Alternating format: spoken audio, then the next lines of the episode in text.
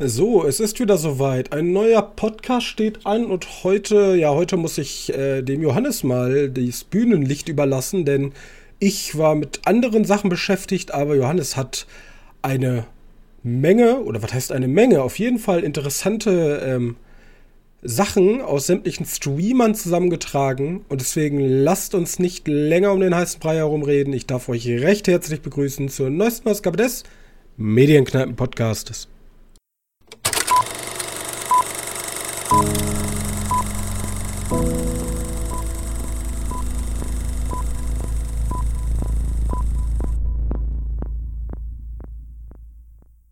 Hallo und herzlich willkommen zur Folge 209 unseres kleinen Film- und Serien-Podcastes. Und an meiner Seite ist mein sehr geschätzter Mitpodcaster Johannes. Hallo. So, und dieser gewisse Johannes wird euch heute auch mit Informationen äh, zu neuen Serien und Filmen äh, äh, unterstützen. Nee, keine Ahnung. Äh, der muss rausballern. Ja, ja. Du hattest. Ich habe gar nicht, andere Probleme. Ich hatte andere Probleme, oder was heißt, ich habe meine Probleme beseitigt. Ich bin ja momentan in so einem kleinen äh, Umbruch, ja, neuer Job, neu, neu, neuer Wohnort und das habe ich jetzt so gut es ging alles erklären können. Und ich habe meine Zeit diese Woche die ganze Zeit damit verbracht. Ähm, ich interessiere mich ja für Politik und Geo, Geopolitik und habe halt sehr viel YouTube konsumiert über Ukraine-Krieg und was weiß ich. Ne? So ein bisschen verschiedene YouTube-Channels. Ähm, ja.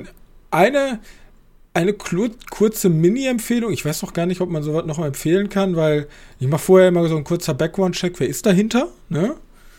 Und ähm, Channel 5 with Andrew Callaghan. Ich weiß nicht, ob du den kennst. Ähm, nee. das, ist, das ist ein Journalist aus Amerika.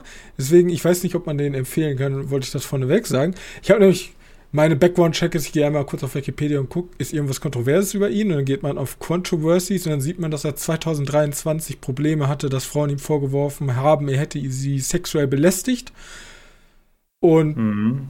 in die Richtung und er hat auch teilweise, also er hat zugegeben, dass er da was gemacht hat und sucht sich auch Hilfe und hat äh, Entschädigungen äh, will er machen, aber die Anschuldigungen gehen zu weit und ja, bla bla bla. Aber abgesehen davon, okay, wenn man damit nicht leben kann, dann soll man es nicht gucken, aber ähm, der ist zumindest journalistisch gesehen extrem gut. Ich habe nämlich 1, 2, 3, 4, 5 Videos von ihm gesehen, die dauern immer so zwischen 10 Minuten bis 30, 40 Minuten.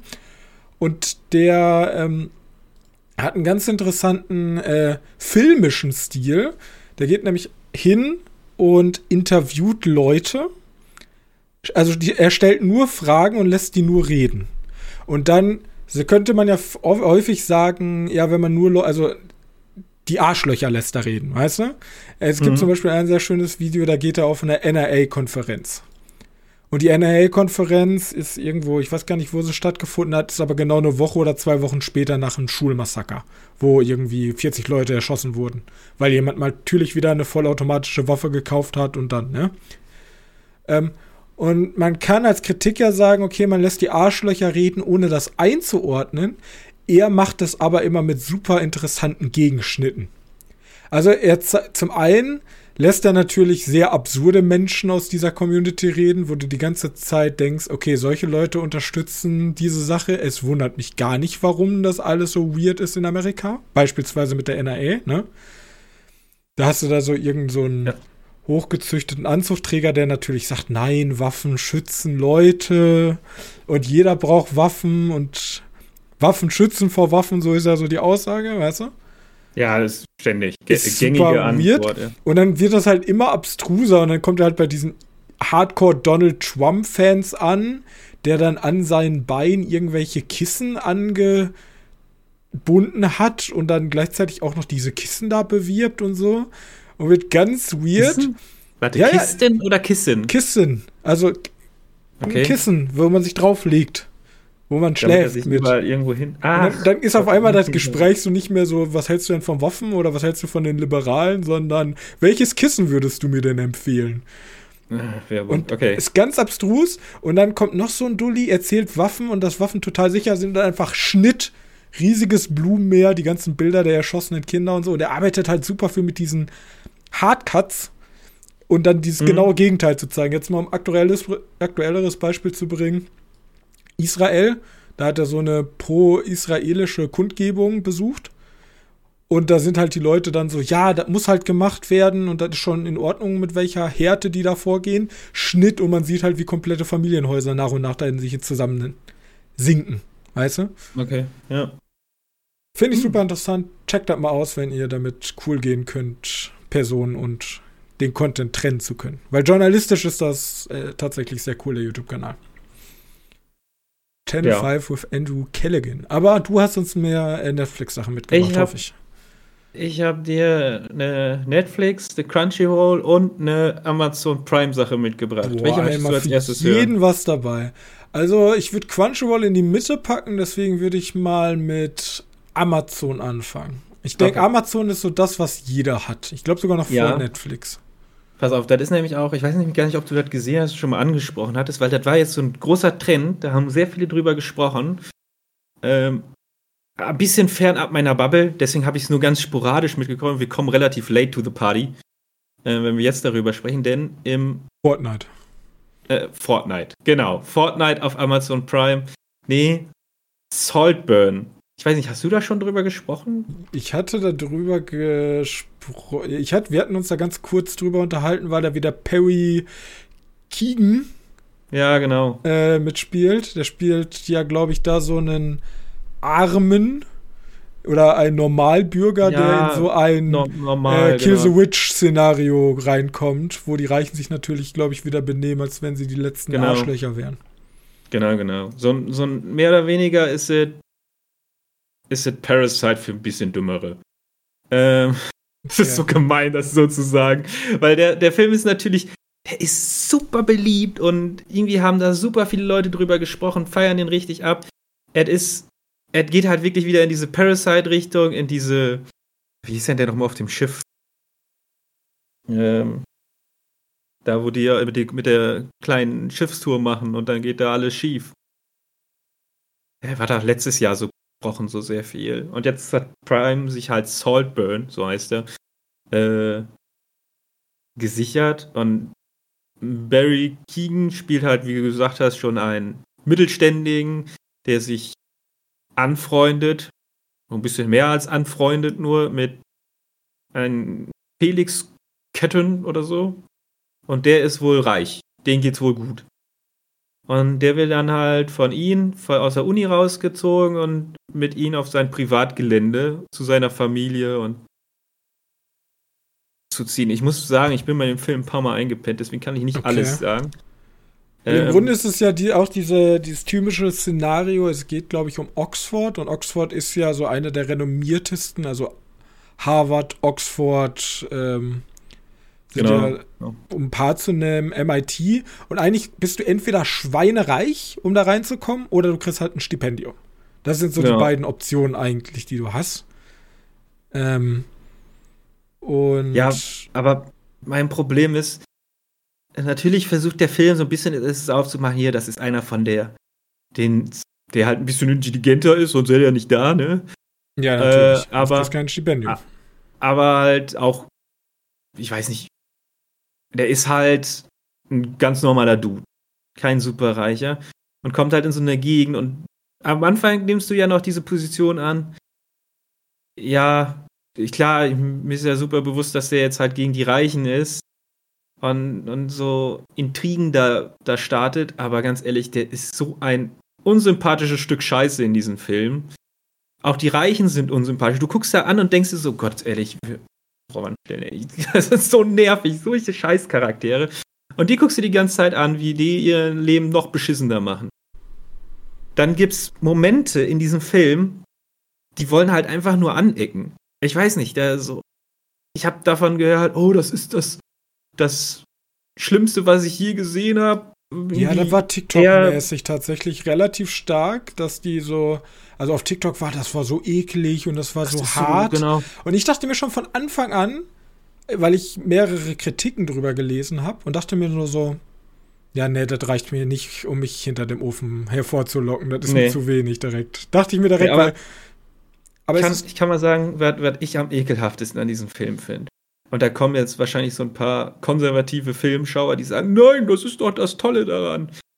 4 zu 3 ist der GAU. Ich hasse 4 zu 3. Ich verstehe nicht, wieso man das immer noch macht. Dann, dann, kommen Leute um die Ecke, die sagen, nee, nee, du hältst dein Handybildschirm für TikTok so hoch, du bist kein Cineast, aber 4 zu 3 gucken. Es ist. Ja, kostet also mich an. der Film hat so einen ganz alten Look, weißt du, und deswegen machen 4 zu 3 kann funktionieren, aber dann muss der Film auch darauf abgestimmt ja, ich, sein. Er, also er, überleg dir mal halt zum so Beispiel ein Der Leuchtturm. Ja. 4 zu 3. Und schwarz-weiß. Und schwarz-weiß. Äh, fast, wie, fast schon wie ein Stummfilm. Ja, aber der hat aber hier, dieser Film hat eher so einen Grobkorn-Look und hat so ein, hat so ein 90s-Feeling. 90s Oder ähm, Perfect Day war, glaube ich, auch in 4 zu 3. Ähm, also, hm. das, ja, das muss was, eine Symbiose warum? eingehen. Bei dem Film hätte ich das aber, das hätte ich jetzt auch nicht gesehen, weil alle Trailer habe ich natürlich nicht in 4 zu 3 gesehen. Ähm, aber, aber warum macht man das? Ja, weil also, man Arzi sein möchte. Ja, das mehr Wenn man, als das Also Emerald Fennell, das ist die äh, Regisseurin dahinter, die hat ja davor einen richtigen ja. Banger-Film gemacht mit Promising Young Woman, den habe ich ja in höchsten Tönen hier auch gelobt. Mhm. Ähm, aber ja, ich habe auch von ganz vielen gehört, also es, das ist irgendwie so ein TikTok-Film. Also Robin? Ja. Sorry, ich habe den letzten Satz nicht gehört. Da ist irgendwas abgebrochen bei meinem. Okay, äh, ja, ich habe dich perfekt gehört. Ich habe gerade gesehen, dass meine äh, mein Ping bei bei unserer Aufnahme auf einmal hochgeschossen ist. Aber in der Aufnahme ist alles gut. Gut, perfekt. Okay. Äh, ich wollte bloß sagen, das ist so ein typischer, ich glaube, auf TikTok getrimmter Film, der halt diese junge Zielgruppe mitnimmt. Aber ich will jetzt, also das Problem ist, wir kommen jetzt ja langsam, wir sind ja noch nicht alt, wir sind ja beide noch sehr jung. Aber wir kommen, weil wir so viel schon gesehen haben, mittlerweile ja jetzt in dieses, ja, kennen wir schon. Oder wir haben schon Schlimmeres gesehen. Und ich will häufig nicht abrutschen in dieses, dieses elitäre, so, also, das habe ich schon äh, 2010 damals zum ersten Mal gesehen. Das ist jetzt ja wohl nicht neu, während andere Leute mhm. sich drüber freuen. Aber dieser ganze Film ist so unoriginell. Das Einzige, was ich jetzt von dir da wissen muss, ist, kann der Stil denn, also du sagst jetzt 4 zu 3, 90er Grobkorn-Style, ja, kann der denn irgendwas halt. anfangen?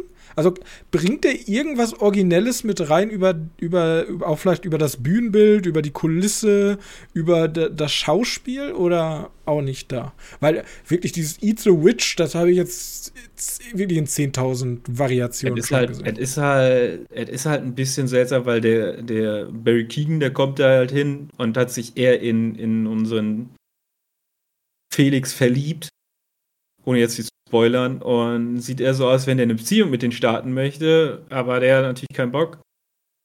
Und dann. Und dann ist halt so, so opportunistisch und denkt sich, ja gut, dann bringe ich die halt alle um. also okay. so nicht, aber so in dem Sinne funktioniert es meiner Meinung nach. Und die Leute sind halt auch, ah, die sind, die sind so, so falsch. So verhält sich kein Mensch.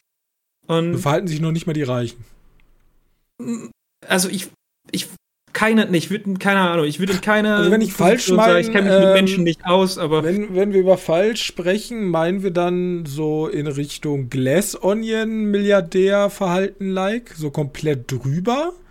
Oder die sind einfach nur böse und obszön und machen halt Sachen, die. Also, wenn man sich eine Karikatur eines reichen Menschen vorstellen würde ja, es passiert was Schlimmes, aber, aber die Lösung ist halt super simpel. Du kannst, also du kannst eine Lösung finden, die halt final ist und brutal und böse. Du kannst aber auch eine leichte Lösung dafür finden, aber die nehmen gar keine Lösung an, versuchen da Geld drauf zu schmeißen. Und okay. äh, du löst dich von alleine Problem. Vielleicht ist das, vielleicht reagieren, äh, reagieren so Superreiche drauf, die gar keine Ahnung vom, vom Leben haben, aber ja, das Problem ist, mir hat der Film so wehgetan, weil das waren alles Arschlochcharaktere. Ich habe da keinen von gerne geschaut, aber es gibt ja auch Filme, die, die Arschloch nur Arschlochcharaktere haben. Äh, ja, und den schaust du trotzdem es gibt Arsch, an. Also es gibt, es gibt ja verschiedene Arschlöcher. Es gibt ja Arschlöcher, die Charakter haben. Ähm, und also, so, ich, ich meine jetzt mal ähm, in Glorious Busters ein Christoph Waltz Das sind mhm. Arschlöcher in dem Film, aber die haben eine gewisse Gravitas. Ja, dann gibt es so unangenehme Arschlöcher, so einen ähm, Killer of the Flower Moon, ähm, unsere beiden Protagonisten im Grunde. Nicht unsere Protagonistin, unsere beiden Protagonisten, das sind so Arschlöcher. Ja, die sind. Also einer ist genau. dieses dumme Arschloch und der andere ist halt der, das Arschloch mit der Gravitas. Aber dann gibt es auch diese, wo du keine Motivation wirklich hinter verstehst, die einfach nervig sind und eklig und doof und wo du gar, also gar keine, gar, also kein bisschen, die gar nicht greifbar sind. Ja. Ja, ich, vielleicht habe ich den Film auch einfach nicht verstanden. Ich habe nicht verstanden, warum der am Grab nachher steht, heult, sich heulend aussieht. Diese Szene wird dann fünf Minuten stehen gelassen mit dramatischer Musik, zieht sich aus und dann packt er seinen Schwengel ins Grab rein und vergewaltigt das Grab. Also wirklich den Torfboden. Okay. Äh, Soweit gucke ich mir dann an. Und die ekligen Szenen sollen dann sein, dass er eine Frau, die ihre Tage hat, oral befriedigt. Oh, das ist ja so ekelhaft, weil Blut.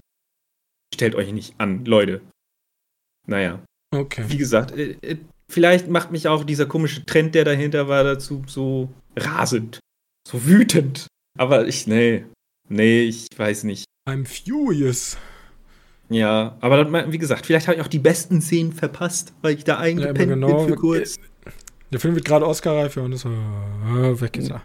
Ja, genau. Gar kommt so der Dann Moment. Kommt wieder, äh, alles voller Blut, ein Typ, der den Torfboden rammelt. Ach ja. ja, wirklich. Okay. Der, der, du musst vorstellen, der hat halt nicht so eine, so eine Ekstase, die dann so richtig ausrastet. Sondern eigentlich passiert alles, was so, was so hart ist, passiert so im Off.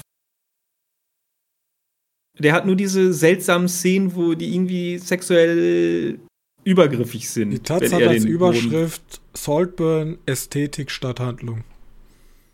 Ja, okay. Vielleicht mögen die Leute einfach diesen Grobkorn-Look.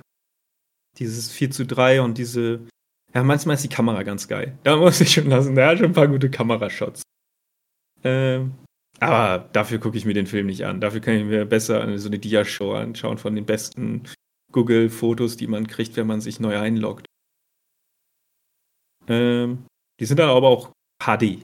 Und nicht also keine Empfehlung. Ist ja auch einfach so ein bisschen geshadowdropped, äh, ne? Ey, du, ich, ich, bin, ich bin ja auch einfach die falsche Person für solche Filme. Äh, für mich war das nichts. Da gucke ich dann lieber andere Filme. So ein bisschen was Fantastischeres gefällt mir dann doch besser als Leute, die einfach nur Zecken sind. Ich weiß gar nicht, bei Rotten Tomatoes ist der Film so bei 70, ja. Ja, also vielleicht findet der seine, seine, also der hat ja wahrscheinlich schon seine Fans gefunden. Wir sind ja super late to the party. Ähm, aber ja, es ist nicht meins. Da lieber, lieber nochmal 40 mal Parasite als einmal den Saltburn. Weil da sind die Charaktere sympathisch. Alle. Auch wenn die sich halt wie Parasiten nehmen. Aber ja, ist ja nicht umsonst so.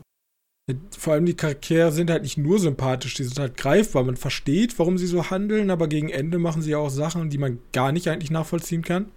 Ja, und, und Parasite hat so ein, so ein Climax. Hier gibt es auch einen Climax, aber der ist so. Ja, aber guckst dann halt Reichen zu, die, die. so einen komischen. Also, ja. Parasite ja. ist Oscar-Gewinn, mehrfacher Oscar-Gewinner, ne? Also. Ja. Aber Promising Young Woman auch, glaube ich. Ich glaube, der hat doch einen Oscar bekommen für. Wenn ich mich Sehr, nicht täusche. Ja, vielleicht verstehe ich auch den Film einfach. Kann ja auch immer sein. Hat mich nicht abgeholt. Ich mag aber auch Partyfilme nicht und der hat auch so ein bisschen was davon. So, nee, die Reichen machen reiche Dinge. Wie bitte? Äh, Promising Young Woman wurde nur viermal nominiert. Ähm, hm. ja. Ja, aber ich weiß ja genau, dieses reiche Leute machen reiche Sachen. Bin ich auch, bin ich nicht mehr so ein großer Freund von. Da muss man irgendwie ein bisschen mehr liefern, finde ich. Ja, aber auch die gefühlsstarken Momente werden teilweise so. Ich weiß nicht, das ist wahrscheinlich gewollt, aber hm, die, die Reichen kriegen halt nicht so viel. Die haben nicht so. Die kriegen nicht den Moment, wo die halt zeigen, dass die auch Gefühle haben. Das wird den, das, das möchte der Film den nicht zeigen. Die, die Eltern vor allem. Naja. Äh, ja. Soll ich mal mit den Crunchyroll-Filmen machen, weil das ist banaler und Mach ein mal bisschen. Crunchyroll. Okay, den habe ich aber auch nicht durch, weil der gerade noch, ähm, weil der noch, da kommen noch die einzelnen Folgen, da sind erst sechs Folgen von raus. Ähm, mir hat mir aber bis jetzt gut gefallen. Ist auch ein bisschen blutiger. Es geht um The Witch and the Beast. Vielleicht hast du halt schon mal was von gesehen. Da geht es Äh. nämlich darum, dass.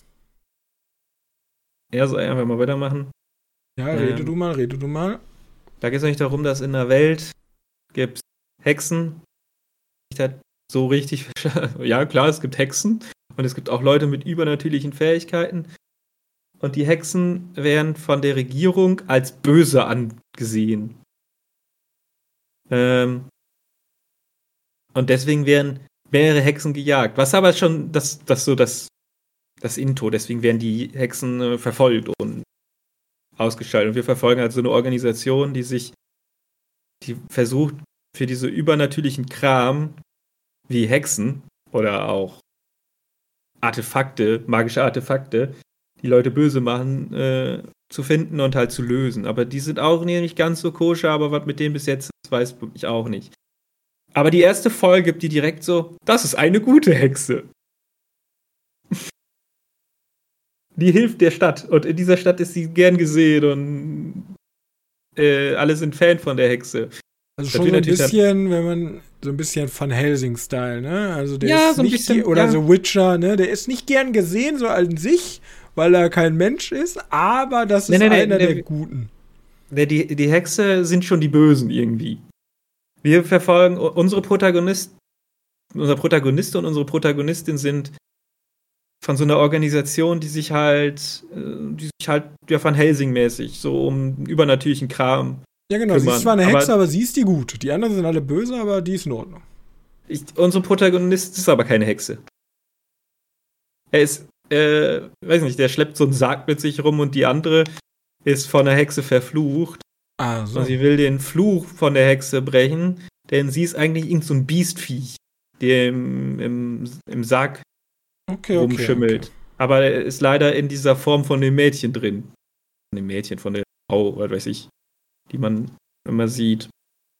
Und deswegen versucht, also ihr Ziel ist es halt, die Hexe zu finden, die sie verflucht hat, damit, damit sie ihren Körper, zu, ihren Körper für permanent zurückkriegen kann.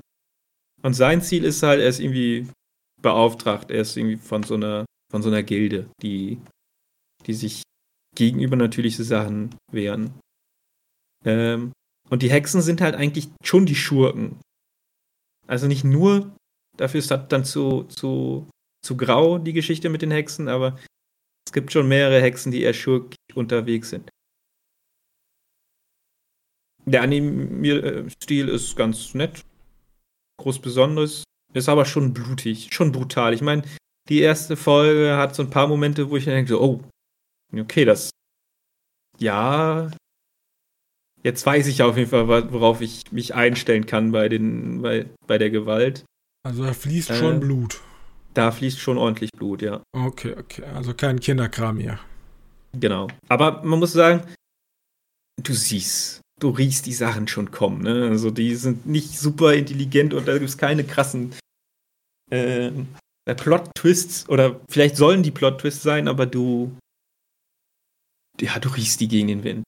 Was ich aber wirklich cool bei dieser Serie finde, ist, die spielt halt in so ein fiktiv London-artige Gegend und du musst dir vorstellen, die Straßen sind halt so, sind diese, wie heißt der, der Pflaster, was so, so, so alte römische Wege-like.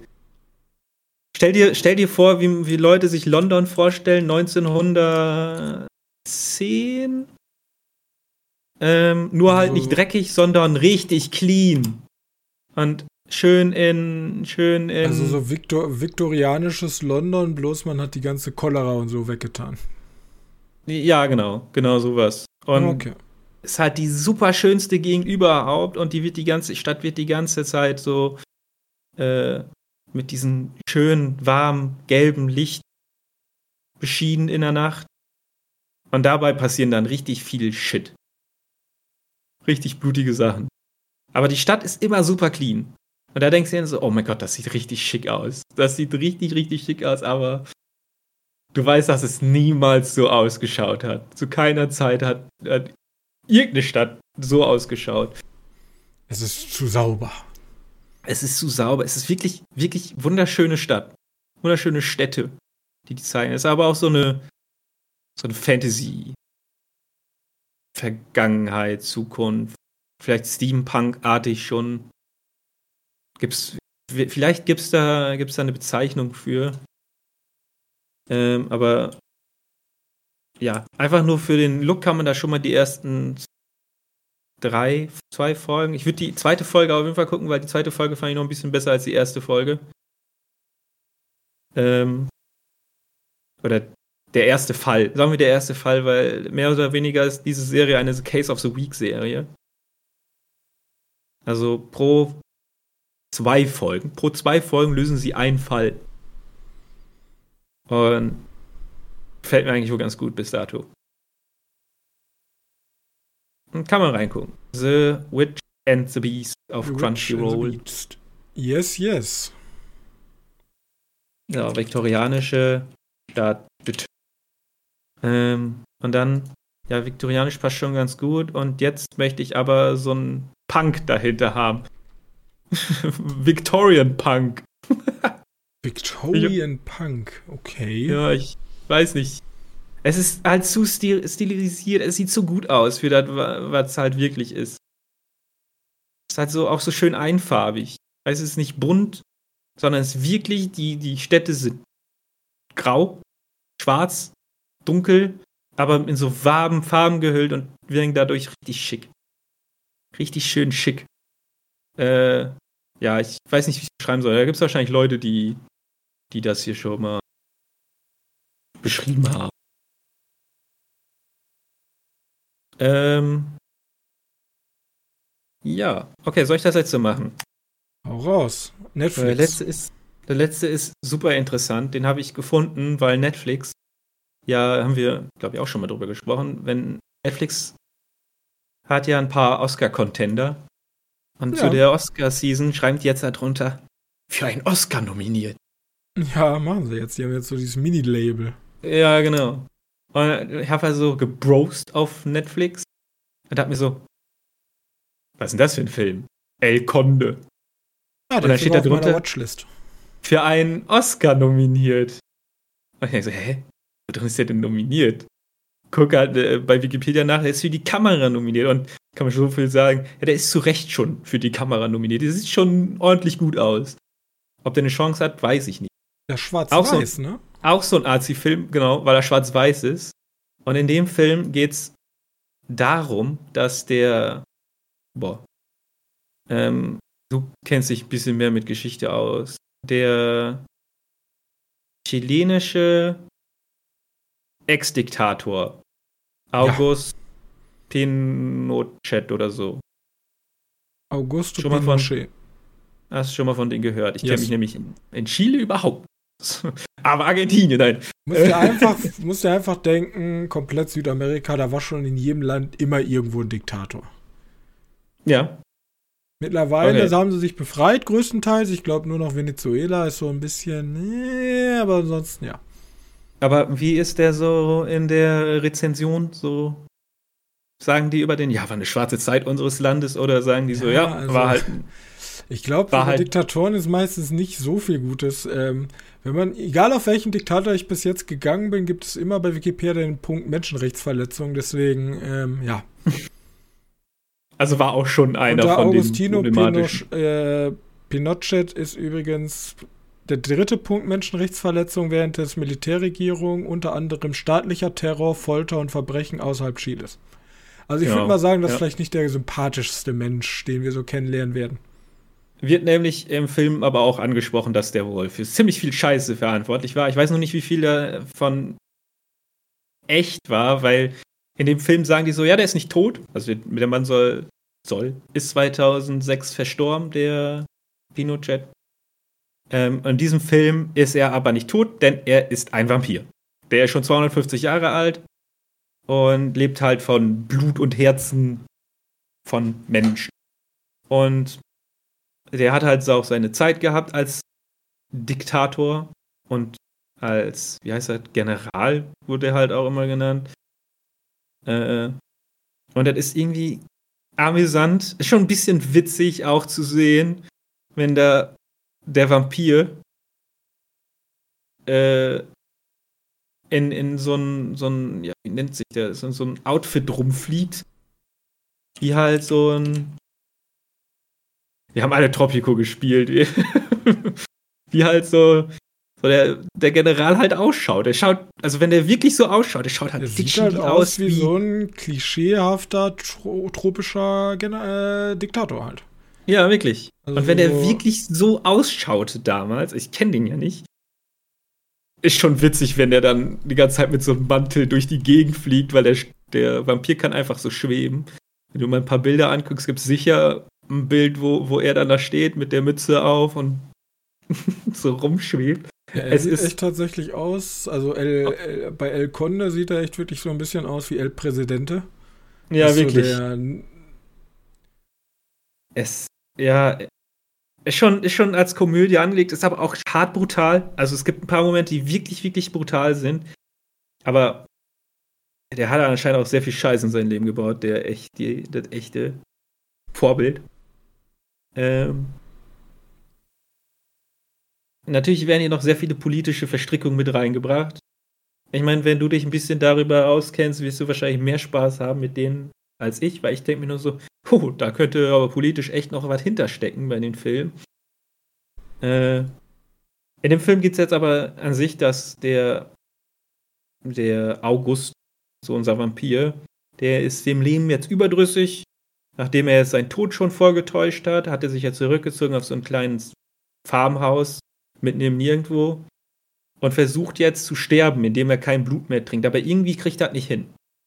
Gleichzeitig äh, häufen sich mehr Morde, in dem Leuten das Herz gestohlen wurde, also wirklich okay.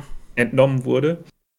Und daraufhin, daraufhin reagieren halt die Kinder von den, von den General, äh, kriegen das mit und sagen, ich dachte, er wollte sterben, lass mal zu denen fahren und gucken, was los ist. Auch einfach nur, um das Erbe von ihnen aufzuteilen, weil der ist super reich. Äh, aber er lebt halt weiter. Und gleichzeitig kommt noch eine Nonne auf den Plan, die versuchen soll, den zu exorzieren. Und alles trifft sich mehr oder weniger in diesem Farmhaus. Apropos diese Nonne, die gibt sich als, ähm, wie heißt das, wenn die, die das Erbe verwalten soll? Ähm, Vormund? ja, nicht Vormund, eher so als Berater, wie wir am besten an den chilenischen Staat agieren können, vorbei agieren können. Äh, äh, du meinst Steuerberater? Ja, vielleicht ist das ein Steuerberater, Steuerberaterin. Also soweit gibt sie sich auf jeden Fall aus. Investmentberater, keine Ahnung. Invest, ja, wäre irgendwie sowas. Und da passieren halt ein paar seltsame Dinge. Die sind halt, das ist schon komisch irgendwie. Ist aber auch wirklich verstrickt. Ich meine, da gibt es nachher noch eine Auflösung, wo du dir denkst so, was zur Hölle passiert hier gerade? Schon, schon witzig. Also schon Komödie. Es ist schon Horrorkomödie, kann man okay. schon sagen. Ist schon ein paar amüsante Punkte. Ich glaube, die wird auch als Horrorkomödie betitelt, oder? Zumindest hat, glaube ich, Netflix das gemacht. Google sagt das. Google sagt Horrorkomödie. Ich finde es genau. ja witzig, dass sie tatsächlich die Person genommen haben. Das Einzige, was ich nämlich über den Diktator weiß, was ich mal in der Doku aufgeschnappt habe, dass ähm, der hat damals sozusagen dann Wahlen abgehalten und hat die Leute gefragt, wollt ihr mich auf Lebenszeit oder wollt ihr auch mehrere Leute, die ihr wählen könnt? Also er hat sich hm. sozusagen selber und dann haben die Leute tatsächlich zu 56 Prozent gewählt, sie hätten gerne ein paar mehr Optionen. Es gab ah. auch schon, also es gab einen Putsch, es, es, es war natürlich schon Option B, wir schlachten sie alle ab. Aber dann hat er gesagt, ja, okay, könnt ihr haben. Aber ähm, 1990 war das, glaube ich, irgendwie kurz vor den 2000ern. Das Geile war, ich weiß aber, der war noch eine riesig lange Zeit, das hat er nämlich vorher reingeschrieben. Er hat sich reingeschrieben, dass er irgendwie Politiker auf Lebenszeit ist. Das hat er nämlich okay. gemacht, damit er politische Immunität hat.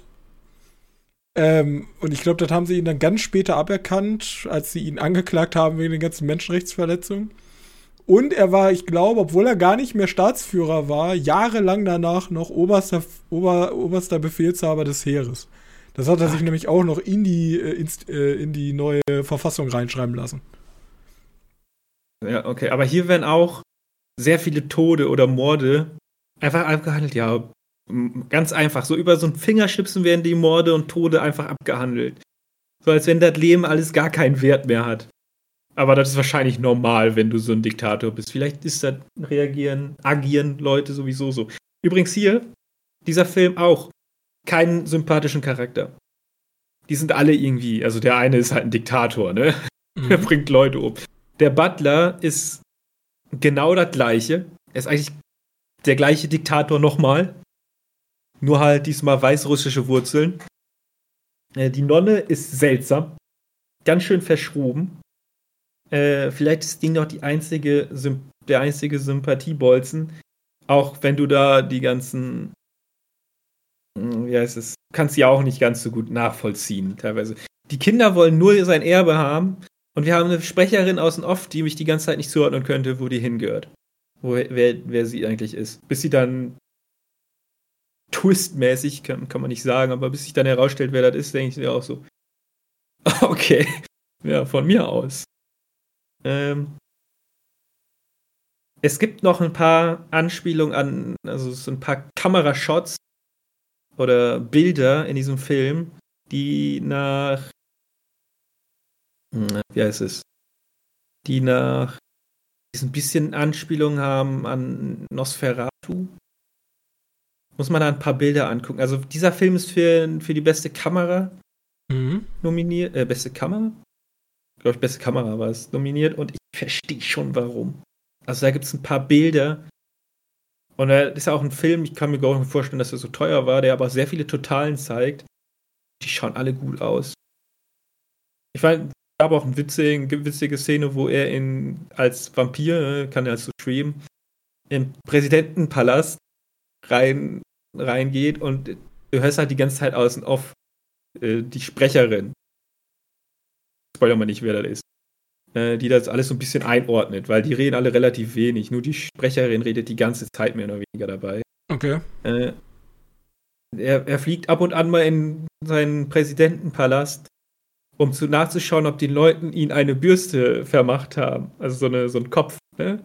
Ver, vermacht haben, um ihn äh, in Gebühren zu ehren.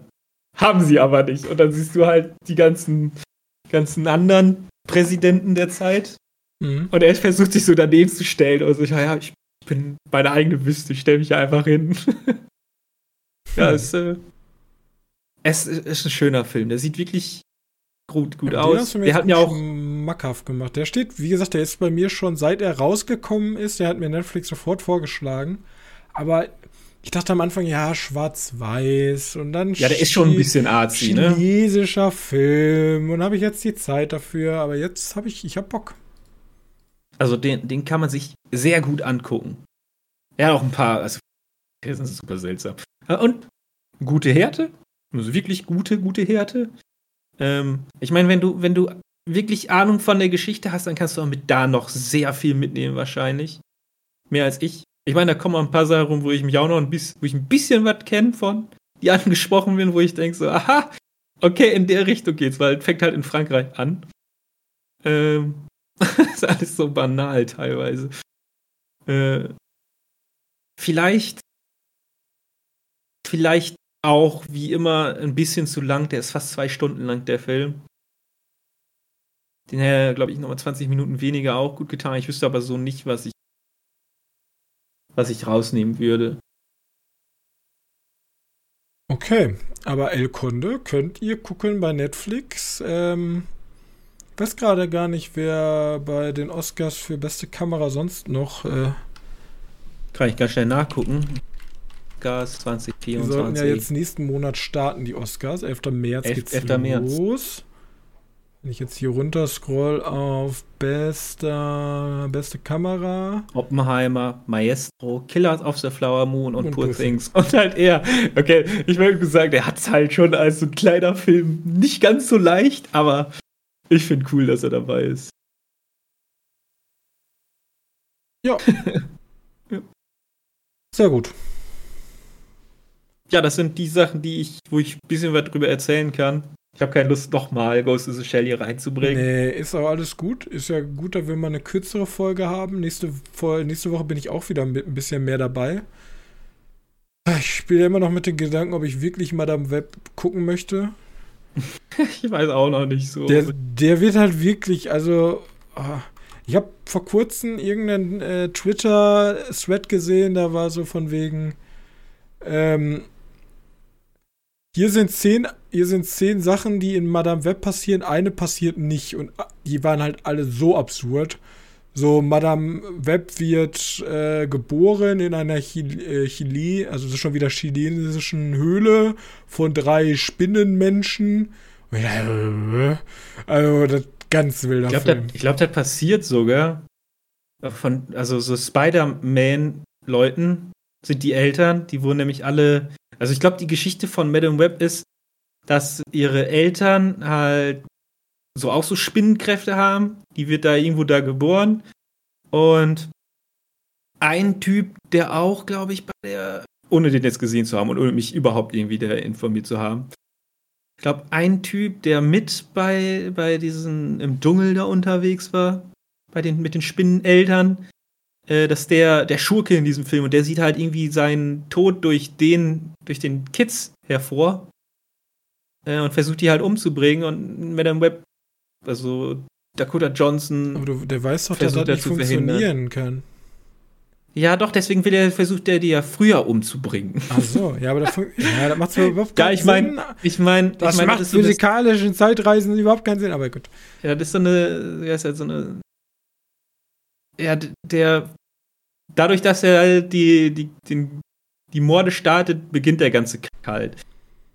Und das ist so eine. Na gut, ja, wir müssen mal gucken. Wir haben heute Sonntag, also. Pff. Nächste Woche Samstag habe ich keine Zeit, ob er dann überhaupt noch läuft. Mal gucken. ja, wir gucken mal. Genau. Gut, ja, dann äh, bleibt uns nichts zu sagen als danke, dass ihr dabei wart. Ich hoffe, heute waren ja mal ein paar interessante kleinere Sachen dabei. Ähm, außer wenn wir bei Saltburn vielleicht ein bisschen spät waren. Aber trotzdem würden wir uns freuen, wenn ihr uns eine nette Bewertung geben könntet auf dem Podcast-Portal eurer Wahl. Und ansonsten schaut doch gerne mal vorbei www.medienkneipe.de. Äh, da könnt ihr alle Folgen sehen, da seht ihr alle unsere Social Media Sachen und da könnt ihr auch unter der Folge kommentieren oder uns über halt Social Media anschreiben. Das soll's dann für heute gewesen sein. Wir sehen uns nächste Woche in aller Frische wieder. Bis dahin und tschüssi. Tschüss.